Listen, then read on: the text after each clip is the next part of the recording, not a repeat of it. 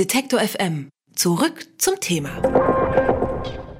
Illegale Parteienfinanzierung, geschredderte Akten, Regierungsmitglieder, die sich an Steuergeldern bedienen und als Auslöser von allem die Ibiza-Affäre um den, naja, mittlerweile ehemaligen FPÖ-Chef Heinz-Christian Strache. Der Wahlkampf in Österreich war geprägt von Skandalen, nicht von Inhalten. Einem scheint das alles nicht geschadet zu haben, Sebastian Kurz, Vorsitzender der ÖVP und ehemaliger Regierungschef. Er ist nämlich der große Gewinner der gestrigen Nationalratswahl. Aber auch die Grünen, die mit gut 12 Prozent den Wiedereinzug geschafft haben. Was diese Wahl für Österreich bedeutet, darüber spreche ich mit Sebastian Fellner. Er schreibt für die österreichische Tageszeitung Der Standard. Hallo, Herr Fellner. Hallo. Die rechte Regierung aus ÖVP und FPÖ ist an diversen Skandalen zerbrochen. Einige hatten deshalb mit einem Linksruck bei den Wahlen gerechnet. Wie ordnen Sie denn jetzt das Ergebnis ein? Ist das so eingetreten? Von einem Linksruck kann überhaupt keine Rede sein. Was wir beobachtet haben, ist, dass die ÖVP stark zugelegt hat und dass die FPÖ sehr stark verloren hat. Ähm, nachdem sich die ÖVP programmatisch der FPÖ in den letzten Jahren stark angenähert hat und ein bisschen rechter geworden ist, um nicht zu sagen deutlich rechter geworden ist, ist das bei Weitem kein, kein Rechtsruck. Der Zuwachs bei den Grünen, der sehr substanziell ist, weil die Grünen bei der letzten Wahl ja aus dem Parlament geflogen sind und jetzt bei 14 Prozent circa landen, der ist zu einem guten Teil äh, aufs Konto der SPÖ gegangen, die ebenfalls äh, links ist und aber stark verloren hat bei dieser Wahl. Also ich würde sagen, zwischen links und rechts hat sich bei dieser Wahl nicht sehr viel verschoben. Sie haben es gerade schon angesprochen, die ÖVP hat einiges dazu gewonnen. Um die 37 Prozent hat die Partei von Sebastian Kurz geholt. Wie kann das aber sein, dass die ÖVP so gut abschneidet, obwohl sie genau wie die FPÖ in Skandale verwickelt war?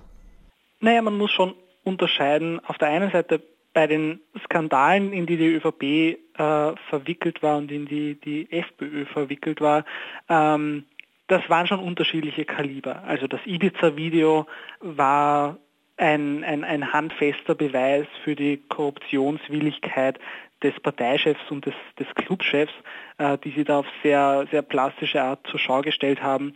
Sowas kennt man von der ÖVP nicht. Da sind immer wieder so ein bisschen in Wien sagt man schwindliche Sachen ähm, passiert, die aber die breite Masse nicht so bewegt haben wie das Ibiza-Video. Dazu kommt, dass die ÖVP als Partei sehr gut auf diese Sachen aus einer PR-handwerklichen Sicht reagiert hat ähm, und vieles wegwischen konnte äh, und dann damit vor allem am Land trotzdem äh, gute Ergebnisse erzielen konnte. Welchen Anteil hat denn an dem guten Wahlergebnis Sebastian Kurz? Von außen wirkt es ein bisschen so, als wäre es in dem Fall auch ein bisschen eine Personenwahl gewesen. Ein bisschen eine Personenwahl ist eine schöne Untertreibung.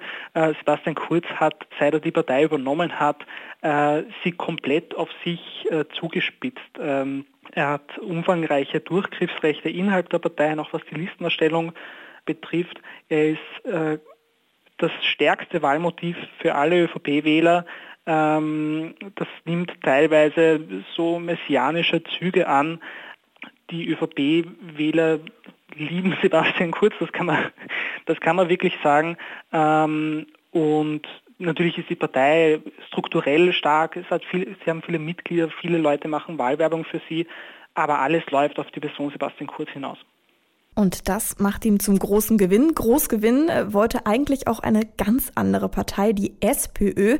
Die hat immerhin vor kurz ja auch mal mit Christian Kern, und das ist noch gar nicht so lange her, den Kanzler gestellt. Und sie wollte jetzt zur Wahl stärkste Partei werden. Und wenn ich sage, sie ist gnadenlos gescheitert, dann ist das keine Übertreibung. Nein, absolut nicht. Sie hat das schlechteste Ergebnis in ihrer Geschichte eingefahren.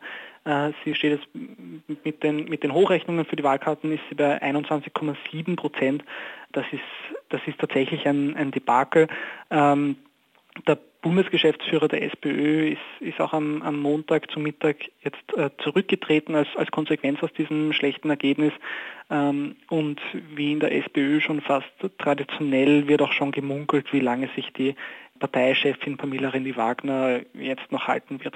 Und woran lag's? Was ging hier schief im Wahlkampf? Da werden Sie äh, von jedem, den Sie fragen, eine, eine unterschiedliche Antwort bekommen in der, in der SPÖ. Ähm, es war schon auch ein bisschen ein Pech dabei. Äh, die Themenkonjunktur äh, war sehr zugunsten der Grünen. Klimawandel war überraschenderweise fast ähm, das Thema Nummer eins im, im, Wahlkampf. Das kommt den Grünen zugute. Die SPÖ ist ein bisschen zu spät aufgesprungen. Ähm, dazu kommt, dass die SPÖ als Partei ähm, zerrissen ist. Da gibt es äh, Interessen innerhalb der Partei, die, die die Parteichefin nicht gestützt haben. Ähm, da sind ein paar handwerkliche Fehler passiert. Und dann ist es meines Erachtens schnell in eine Abwärtsspirale im, im Lauf des Wahlkampfs gegangen, aus der sich die Parteichefin nicht herauskämpfen konnte. Also eine ja turbulente Wahl in Österreich. Was, was heißt denn das Ergebnis jetzt für das Land? Es sind ja viele Ergebnisse ganz anders ausgefallen als erwartet. Das Einzige, was sicher ist, ist, dass die ÖVP Gewinner ist. Sebastian Kurz sehr, sehr wahrscheinlich wieder den Kanzler stellen wird. Und er hat aber schon gesagt, er redet erst einmal mit allen Parteien. Wie wahrscheinlich ist es denn, dass er aber auch nochmal mit der FPÖ zusammenkommt? Die FPÖ hat das de facto schon ausgeschlossen. Es hat, war gestern der Tenor bei allen Funktionären und, und, und Spitzenpolitikern der FPÖ, dass das eindeutig kein Auftrag äh, der Wählerinnen und Wähler ist, in eine Koalition zu gehen. 16 Prozent sind halt auch wirklich ein wirklich schlechtes Ergebnis für die FPÖ. Ähm, und sie muss jetzt, glaube ich, mal ihre, ihre Stammwähler zurückholen. Äh, und das macht sie am besten in der, in der Opposition.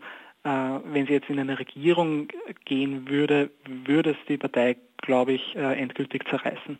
Das heißt, welche Optionen bleiben dann kurz? Was sind die aussichtsreichsten? Naja, rein rechnerisch kann, kann Kurz aus dem Vollen schöpfen an, an Koalitionsvarianten. Äh, realistisch gesehen schaut das schon ganz anders aus. Die zweitstärkste Partei, die SPÖ, äh, ist in der ÖVP verhasst und umgekehrt ist, ist die Sympathie nicht ähm, größer. Eine, eine Neuauflage der sogenannten Großen Koalition äh, ist nicht das, was Kurz will.